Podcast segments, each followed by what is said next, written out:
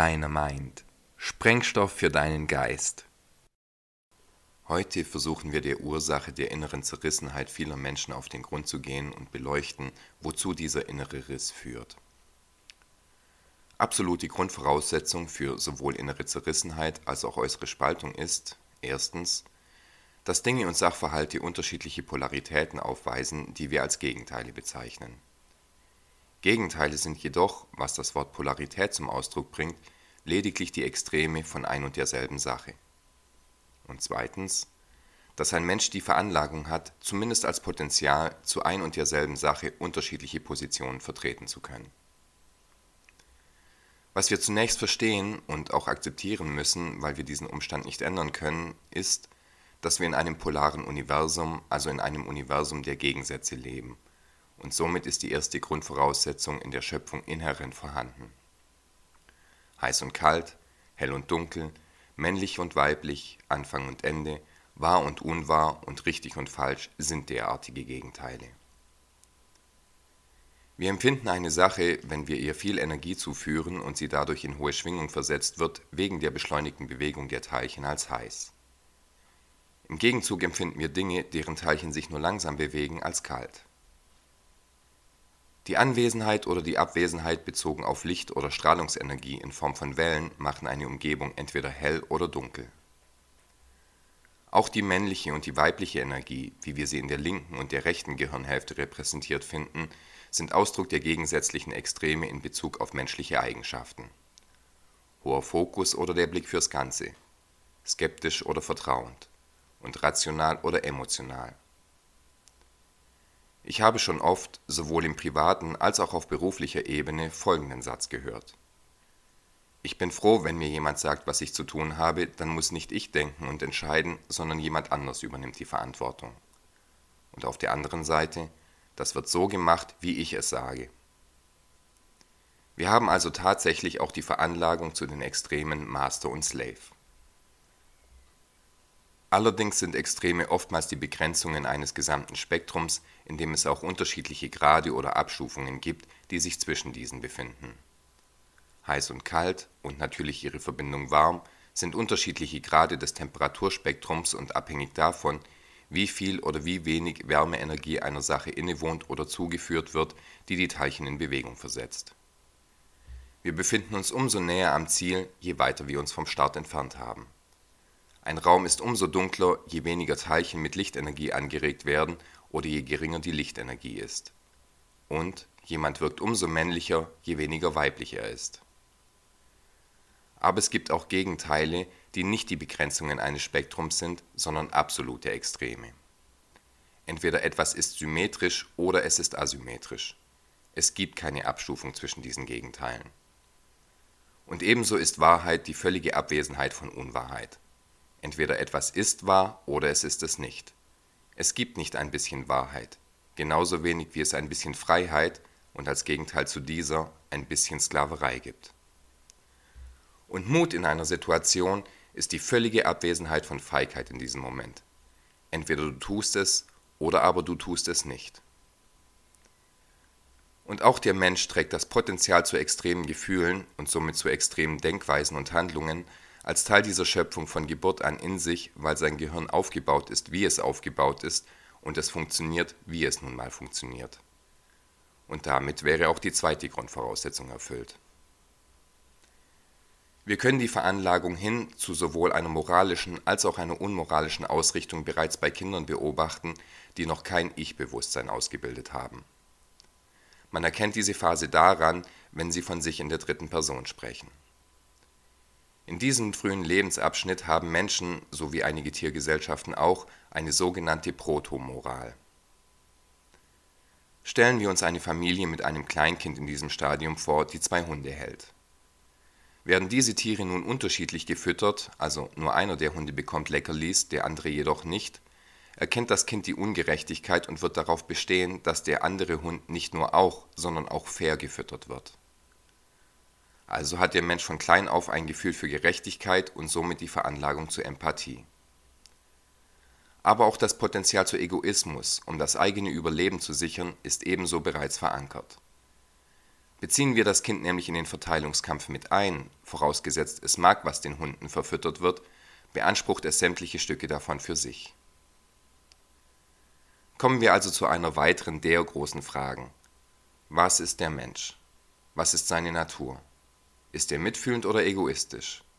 Ist er gut oder böse? Wenn wir die Welt aufmerksam betrachten, sehen wir, dass es sowohl gute als auch schlechte Taten von Menschen gibt, und das Spektrum ausgeführter Handlungen ist riesig. Die Extreme, bezogen auf die Gedanken und die Gefühle einzelner Menschen, die sich dann durch ihre Taten offenbaren, reichen von Zivilcourage und Selbstaufopferung bis hin zu Folter und Mord nur zur Befriedigung des eigenen Machtgefühls aus den niedersten Trieben heraus. Allerdings können wir oftmals auch sehen, dass viele Menschen manchmal Gutes, manchmal aber auch Schlechtes tun. Ein deutliches Zeichen für kein konsequent gelebtes Werteverständnis, daher kein Verständnis von echter Moral und somit in der Folge innere Zerrissenheit. Das war früher normal, heute wird das nicht mehr so gemacht. Hier macht man das anders. Manchmal muss man so etwas eben tun. Und wenn die das machen, dann hat das schon seine Richtigkeit. Mit solchen Aussagen signalisieren zerrissene Menschen, dass ihr subjektives Verständnis eines Wertesystems durchaus abhängig von Zeit, Ort, Umständen oder Ausführendem sein kann, weil sie weder über das objektive richtig und falsch etwas wissen, noch empathisch fühlen und daher keinerlei Prinzipien haben, denen sie folgen. Ein Prinzip aus dem Lateinischen kommt von principium, was in diversen Ableitungen so viel wie die erste Stelle einnehmend, das Vornehmste oder Vorrang bedeutet ist ein Grundsatz, dem jemand sein Verhalten und all seine Handlungen unterordnet, ohne Ausnahme. Nun können wir aber sehen, dass es gute und böse Menschen gibt und Menschen, die mal so und mal so handeln und eine Sache je nach Situation unterschiedlich bewerten. Und es gibt viele, die behaupten, dass diese Neigung in unseren Genen verankert sei und wir mit unserem persönlichen Handeln lediglich unserer Natur folgten.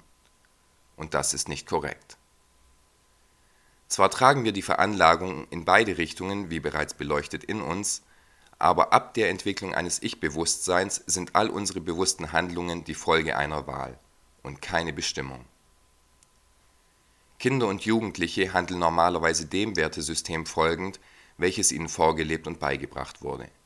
Egal ob es das der Eltern ist oder ob sie von klein auf von Hollywood mitgeprägt wurden. Aber bereits bei Kindern kann man oft genug sehen, dass sie immer wieder ihre Grenzen in diesem Werteverständnis austesten, ganz zu schweigen von pubertierenden Jugendlichen. Und dann gibt es reichlich Beispiele, in denen heranwachsende oder erwachsene Menschen den Pfad der Rechtschaffenheit plötzlich verlassen und sich dem Verbrechen zuwenden, weil sie sich von diesem Weg erhoffen, dass er gewisse Bedürfnisse besser und auch schneller befriedigen wird und andersherum gibt es ebenso Fälle, in denen Geläuterte ihrer kriminellen Vergangenheit den Rücken gekehrt haben und sich danach sogar freiwillig sozial engagieren, weil sie plötzlich ihr Gewissen gefunden haben. Stellt sich die Frage, entscheiden wir dann also bewusst, gut oder böse zu sein? Diese Frage dürfte wohl in den allermeisten Fällen mit einem klaren Nein zu beantworten sein. Eine bewusste Entscheidung setzt nämlich voraus, sowohl auf rationaler Ebene die Beziehung zwischen Ursache, Ausführung und Folgen seiner Taten zu verstehen, als auch ein tiefes emotionales Verständnis über das objektive Richtig und Falsch zu besitzen. Und das haben die wenigsten. Denn auch die Menschen, die urplötzlich eine Kehrtwende machen, folgen entweder ihrem materiellen Denken oder ihrem Gefühl, und nicht, weil sie der Wahrheit folgen und beide Aspekte in ihre Entscheidung einfließen lassen. Und wenn wir nun nicht Sklaven unserer Gene sind und wir uns meistens auch nicht aufgrund von Wissen oder einer bewussten Wahl entscheiden, Gutes oder Schlechtes zu tun, wir aber beides in der Welt sehen können, was sind wir? Das menschliche Gehirn arbeitet wie ein Computer. Es nimmt die Daten, mit denen es gefüttert wird, auf, verarbeitet diese und spuckt je nach Programmierung ein Ergebnis aus und daher funktioniert auch der Mensch ähnlich wie ein Computer, der einen Roboter in Form eines menschlichen Körpers steuert. Es ist unsere Natur, programmierbar zu sein.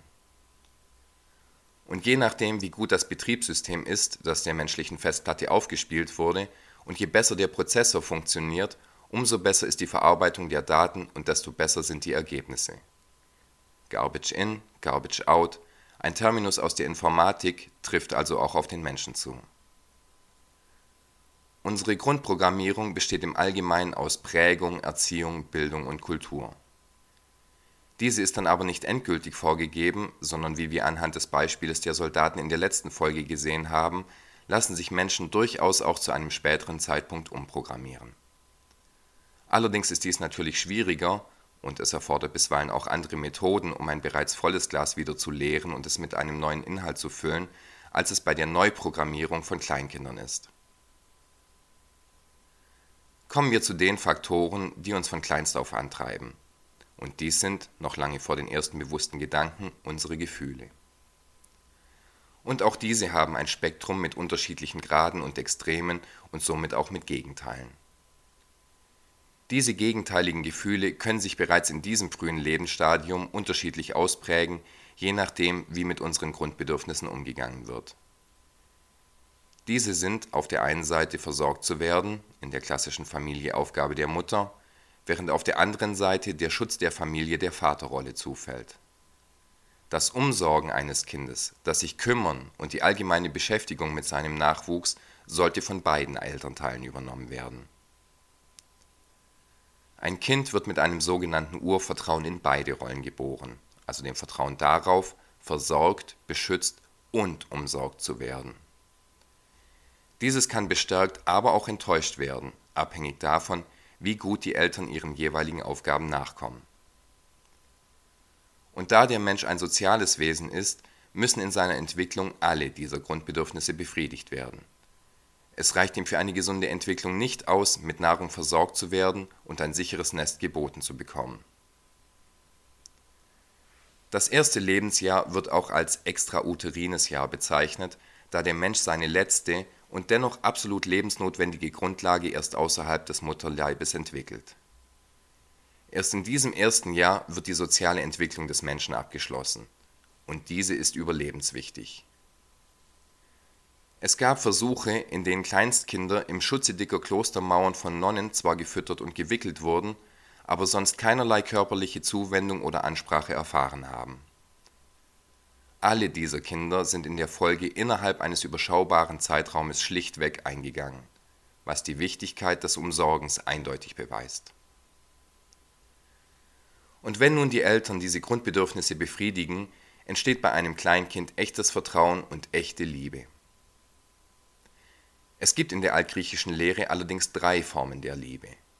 Den Eros, von dem unser Wort Erotik abstammt und welcher die sexuelle Begierde meint, die Philia, welche die positive Zuwendung zu Freunden, Familie, einer Sache oder einer Idee ist, und die Agape, welche für das Bedürfnis steht, die Schöpfung mit dem Menschen als Ganzes zu verstehen und zu gestalten und für die Liebe zu den größeren Dingen wie einer höheren Macht, Weisheit, Wahrheit und Erleuchtung. Im Falle des Babys sprechen wir über die Philia, also über das Gefühl, welches uns dazu bringt, dass wir nicht anders können, als uns einem Menschen oder einer Sache vollständig zu öffnen und zuzuwenden und welches das Bedürfnis in uns weckt, jeden Reiz aufzusaugen wie ein Schwamm. Der gesamte Körper öffnet sich als Folge dieser Emotion. Die Pupillen und die Nasenflügel weiten sich und lassen tiefere Sinneseindrücke bezogen auf das Objekt oder den Menschen zu. Aber auch der Tastsinn und jegliche andere Empfindung werden sensibler wahrgenommen und Minuten fühlen sich wie Sekunden an. Bei Babys äußert sich dieses auf Hormonen beruhende Gefühl auf der körperlichen Ebene durch geweitete Augen und einen geöffneten Mund in einem strahlenden Gesicht und weit vom Körper abgespreizten Armen und Beinen. Und was ist nun das Gegenteil von Liebe? Ist es wirklich der Hass? Welches Gefühl ist es denn, das man empfindet, in dessen Folge sich der Körper einrollt, die verletzlichen Stellen mit Händen, Armen und Beinen geschützt werden, die Sinnesorgane sich verengen und zusammengekniffen werden, Geräusche dumpf klingen, sich der Körper taub anfühlt und sich Minuten wie Stunden anfühlen.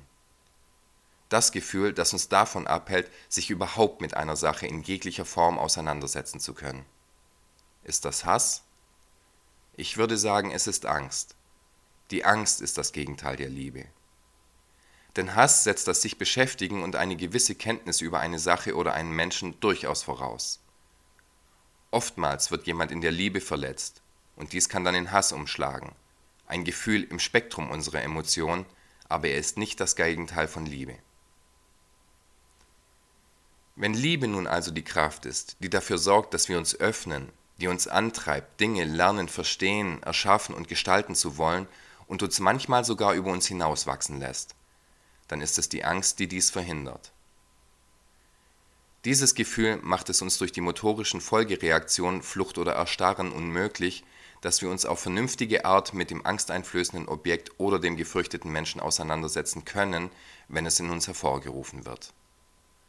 Und auch dieses Gefühl kann von Eltern verstärkt werden, nämlich dann, wenn sie ihren Aufgaben nicht gerecht werden, ihr Kind vernachlässigen, es unnötigen Gefahren aussetzen oder sogar misshandeln. In einer alten Geschichte erklärt ein Indianer seinem Jungen am Feuer, dass in der Brust eines jeden Menschen zwei Wölfe miteinander ringen. Der eine ist die Liebe, der andere die Angst. Welcher von beiden wird den Kampf gewinnen? fragt der Sohn. Und der Vater antwortet, es wird der Wolf gewinnen, der regelmäßig gefüttert wird. An dieser kleinen Allegorie oder diesem Gleichnis erkennen wir bereits, dass die Erkenntnis um sowohl die Polarität des Menschen als auch seine Programmierbarkeit, die wir Prägung nennen, schon viel älter ist als die moderne Hirnforschung und die neue Psychologie. Und daher ist es maßgeblich abhängig davon, wie die Eltern mit den frühen Grundbedürfnissen ihres Nachwuchses umgehen und welche Veranlagung daher in diesem ausgeprägt wird. Wird er sich der Welt gegenüber öffnen oder verschließt er sich ihr? Wird er Dinge zum Positiven verändern, weil er diese aus Empathie verändern will und durch Wissen und Verstehen auch verändern kann? Oder wird er sich auch negativen Umständen widerspruchslos unterwerfen, der er diese mangels Auseinandersetzung aus Angst nicht einmal als solche erkennt oder versteht und somit schlicht und ergreifend nicht in der Lage ist, Lösungen für diese zu entwickeln? Denn normalerweise haben wir nur vor den Dingen Angst, die wir nicht verstanden haben oder nicht verstehen. Also ist es durchaus interessant für gewisse Gruppen, Menschen sogar Angst vor den Dingen zu machen, die sie eigentlich verstehen könnten, um sie davon abzuhalten, sich mit diesen auseinanderzusetzen. Wie zum Beispiel der Wahrheit über ihre Realität. Denn Angst führt zu Ignoranz und dieses Nicht-Wissen wollen führt zu einem Nicht-Verstehen können, welches zu Unsicherheit führt und diese wiederum führt zu Angst. Und wenn dieser Kreis nicht durchbrochen wird, verstärken sich sowohl die Angst als auch die aus ihr resultierende Ignoranz. Und wenn sich dann ein Mensch auch noch in eine Echokammer der Angst begibt oder sich in eine solche hineintreiben lässt, fühlt er sich bei vollem Bewusstsein ohnmächtig, was ihn unfähig macht, sich mit gewissen Dingen produktiv und zielführend auseinanderzusetzen. Diese Spirale müssen wir durchbrechen, wenn wir Veränderung erreichen wollen. Und das bedeutet, wir müssen uns unseren Ängsten stellen. Und das wiederum bedeutet, dass wir sowohl Mut als auch Liebe brauchen. Aber die Furcht ist auch ein überlebenswichtiges Gefühl, weil es uns achtsam hält und uns Vorsicht walten lässt. Sie sollte uns aber auch nur aufmerksam halten und uns nicht übermannen und uns unfähig zu jeglichem klaren Gedanken und jedweder bewussten Handlung machen, wenn wir mit etwas konfrontiert werden, was wir zunächst noch nicht kontrollieren können denn man kann sich den meisten Ängsten durchaus mit vorsichtigen Schritten nähern und diese oftmals auch überwinden. Liebe und Angst sind die Extreme des Spektrums unserer Emotionen und somit die größten Kräfte, die unsere Handlungen beeinflussen. Entweder als Antrieb, um Dinge zu verstehen, zu erschaffen und zu verändern, oder um uns untätig, ja sogar handlungsunfähig zu machen und Entwicklungen und Veränderungen in völlig falsche Richtungen widerspruchs und widerstandslos hinzunehmen. Das Einzige, vor dem wir tatsächlich Angst haben sollten, ist die Angst selbst, sagte Franklin D. Roosevelt zu Recht. Denn sie ist es, die uns davon abhält, Dinge verstehen und somit ändern zu können. Hingegen ist Hass das Gefühl, welches uns dazu bringt, dass wir uns mit gewissen Dingen nicht mehr beschäftigen wollen. Und somit sind beide dieser negativen Emotionen, also der Hass und die Angst, ein guter Nährboden für Ignoranz, und beide Emotionen werden von außen, aber auch von uns selbst, wie ein Wolf gefüttert, der sich dann oft genug zu einer reißenden Bestie entwickelt. Es erfordert Mut, sich seinen Gefühlen und somit auch sich selbst zu stellen, um sein wahres Ich zu erkennen. Und es erfordert auch Mut, sich den Dingen zu stellen, vor denen wir Angst haben. Denn wenn wir unsere Realität verstehen wollen, müssen wir die Dinge am genauesten betrachten, vor denen wir Angst haben. Denn das sind die Dinge, die wir ändern müssen. Aber wir sollten nie vergessen, auch die schönen Dinge zu betrachten, um die Gesamtheit, also das große Ganze der Schöpfung zu erkennen und um unser inneres Gleichgewicht nicht zu verlieren. Und um überhaupt zu sehen, wie groß das Spektrum dessen ist, was auf der einen Seite durch Kümmern und Liebe und auf der anderen Seite durch Hass und Angst in dieser Welt erreichbar ist. Auch hilft uns die Betrachtung des Schönen zu erkennen, dass es durchaus Dinge gibt, für die es sich zu kämpfen lohnt. Und sie hilft uns auch, die Liebe in uns am Leben zu erhalten und nicht zu Sekundärpsychopathen zu werden. Betrachten wir, zu was Liebe und zu was Angst in unserer erlebten Lebensrealität führen. Wenn sich jemand einer Sache mit Liebe nähert, wird er sie studieren, sie in der Folge verstehen und sich somit tiefes Wissen über sie aneignen. Und wenn er sie in Gänze verstanden hat, dann weiß er, wie er mit dieser zu verfahren hat, was ihm die Möglichkeit gibt, souverän mit ihr umzugehen. Und diese Souveränität versetzt ihn in die Lage, auf äußere Einflüsse und Anleitungen zu verzichten und somit echte Ordnung erschaffen zu können. Wenn sich hingegen jemand aufgrund von Angst abhalten lässt, eine Sache zu begreifen, so führt dies zu Unwissenheit, die seiner Ignoranz geschuldet ist. Diese Unwissenheit verwehrt es ihm, vernünftig mit dieser Sache umzugehen, was zu Unsicherheit und Verwirrung führt. Und verwirrte und unsichere Menschen, die nicht selbst wissen, wie man mit einer bestimmten Sache umgeht, nehmen Anleitungen und Anweisungen gerne von außen an und haben somit keinerlei Einfluss darauf, ob sie Ordnung oder Chaos produzieren, da es ihnen aufgrund ihrer Unwissenheit schlichtweg unmöglich ist, selbst zu beurteilen, ob es nicht andere Handlungsweisen gegeben hätte, die eventuell ein anderes oder sogar ein besseres Ergebnis zur Folge hätten. Durch die Möglichkeiten, ein gesamtes Spektrum an Gefühlen zu empfinden und abhängig von seiner Programmierung zu denken, ebenso wie durch seine unterschiedlichen Phänotypen, hat der Mensch eine sehr subjektive Sicht auf alle Dinge. Für den einen ist das Badewasser genau richtig temperiert und ein anderer empfindet es als viel zu heiß. Für den einen ist der Raum viel zu hell ausgeleuchtet und ein anderer würde sich wünschen, überhaupt etwas sehen zu können. Durch diese Fähigkeit zu einer persönlichen Wahrnehmung und die Möglichkeit, diese von außen zu beeinflussen, kann ein Mensch dazu gebracht werden, eigentlich gleiche Dinge als Gegenteile zu betrachten, aber auch Gegenteile zu ein und derselben Sache zu erklären. Diese werde ich einerseits als Gegengleiche und andererseits als falsche Gegengleiche bezeichnen. Zum Beispiel empfinden viele, weil es ihnen so gelehrt wurde, den Faschismus des Dritten Reiches und den Kommunismus der damaligen Sowjetunion nicht nur als Antagonisten auf dem Schlachtfeld, sondern auch als Gegenpole des politischen Spektrums, was sich in dem heutigen Verständnis des politischen Rechts und Links äußert. Aber auch der Neoliberalismus, von vielen als Kapitalismus bezeichnet, und der Sozialismus sind im Weltbild vieler die etwas moderneren Gegenteile zueinander, zwischen denen sich die Demokratie als vermeintliche Mitte im Spektrum der Möglichkeiten positioniert, wie Menschen ein gemeinschaftliches Leben gestalten können. Und ja, es gibt Unterschiede zwischen den jeweiligen Systemen. Wie wir aber gelernt haben, setzen Gegenteile auf der einen Seite das Vorhandensein gewisser Eigenschaften voraus, während diese auf der anderen Seite vollständig fehlen müssen. Wenn ich nun Worte wie Vernichtungslager, Geheimgefängnisse und Geheimpolizei, politische Verfolgung, Blockwartmentalität und Konzentration von politischer und wirtschaftlicher Macht nenne, kann man, solange man nicht an einem gelehrten politischen Dogma festhalten will, schnell erkennen, dass der rechtsgerichtete Nationalsozialismus und der linksgerichtete Kommunismus in ihrem tatsächlichen Erscheinen eigentlich Gegengleiche sind, ebenso wie Neoliberalismus und Sozialismus. Und auch die modernen Demokratien haben einige der Charakteristika dieser Liste durchaus inne All diese scheinbar gegensätzlichen Ideologien innerhalb des politischen Spektrums sind alles Formen von totalitärer Herrschaft mit den gleichen Erscheinungen und den gleichen Auswirkungen, nur eben in unterschiedlichen Graden. George Orwell hat in seinem Roman 1984 das Prinzip der falschen Gegengleiche mit den Worten Krieg ist Frieden, Freiheit ist Sklaverei und Unwissenheit ist Stärke für alle Zeiten festgehalten und viele Menschen leben in genau diesen Widersprüchen der unterschiedlichen Gegengleichen. kommen wir zu dem Punkt, wie dieses Potenzial genutzt werden kann und wie Sprache benutzt wird, um uns von außen dazu zu bringen, über ein und dieselbe Sache unterschiedlich zu denken, daraus resultierend zu fühlen und letztendlich zu handeln.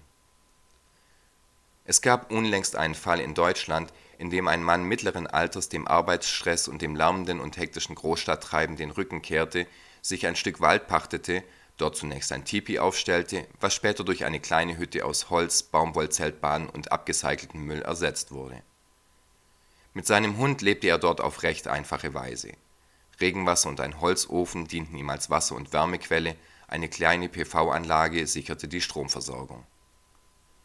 Wie denkt ihr und wie fühlt ihr über diesen Mann, wenn ich diesen Sachverhalt so schildere? Denn auch ein paar große Medien griffen diesen Fall auf und es wurde darüber sinngemäß berichtet, ein Mann zieht in den Wald und dies könnte Nachahmer finden. Löst es eine andere Empfindung bei euch aus, wenn ich stattdessen sagen würde, ein Mann zieht in den Wald und dies könnte anderen als Vorbild dienen? Ein und derselbe Sachverhalt kann alleine durch ein einzelnes geändertes Wort negativ oder positiv konnotiert werden und somit beim Zuhörer völlig unterschiedliche Emotionen und somit Assoziationen auslösen. Im einen Fall ist der Mann und jeder, der auf den Gedanken käme, es ihm gleich zu tun, ähnlich einer Gefahr, für was auch immer. Und im anderen Fall wirkt er schon fast wie ein Held und jeder, der seinem Beispiel folgen würde, wäre Teil einer positiven Bewegung. Letztendlich ist es in diesem Beispiel ein Wort, das entweder Liebe oder Angst auslöst.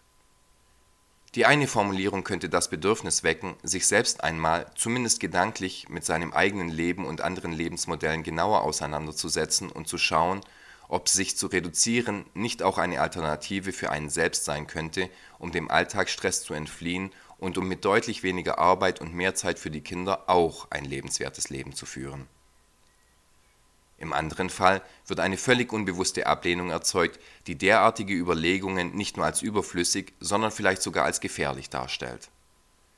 Verquerer Spinner oder wie soll denn eine Gesellschaft funktionieren, wenn jeder so egoistisch wäre und sich vom System abnabelt, sind keine unüblichen Reaktionen auf den Aussteiger, wie man in der Kommentarsektion des Berichtes heraussehen kann.